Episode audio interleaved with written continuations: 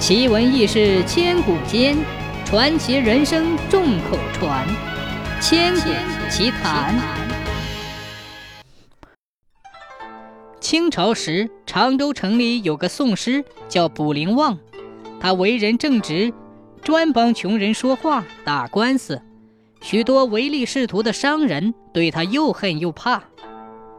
常州东门外有个钱员外，家门口立着一个祖上传下来的牌坊，牌坊上镶嵌着一个放圣旨的木架子。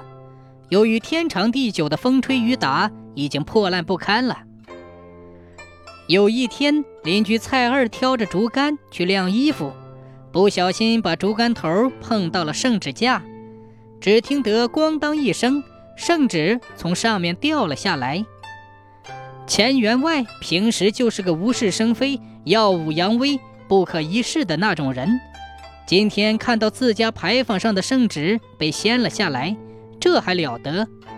随即就带领家丁一干人等到蔡二家里，把他捆了起来，要送去衙门见官。蔡二家里的人一起跪在钱员外面前。苦苦哀求他能高抬贵手，但是钱员外就是不理，执意要去打官司。正在闹得不可开交的时候，恰好卜灵旺路过此地，他听了事情的原委，就想：这事儿我要是不帮着出头，怕是蔡儿到了衙门要吃大亏了。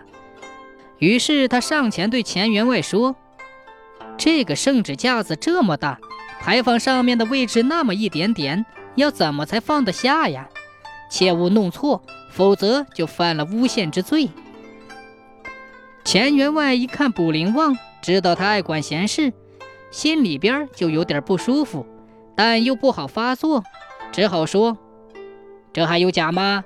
你若不相信，我叫人把圣旨装上去给你看看就是了。”卜灵旺郑重地说：“放进去。”如果正好这场官司我替你来打，钱员外一听非常高兴，就让家丁赶快搬来梯子，叫人爬上去把圣旨放回老地方。圣旨放回了原处，卜灵旺就对看热闹的老百姓说：“好了好了，圣旨已经安好，这事儿就此结束。什么人再敢乱动圣旨，就是无事生非，冒犯圣旨的威严。”我就拿他去法办。钱员外一听这话是说给他听的，知道上了卜灵旺的当，但他也只能打掉牙往肚子里咽，只好把蔡二给放了。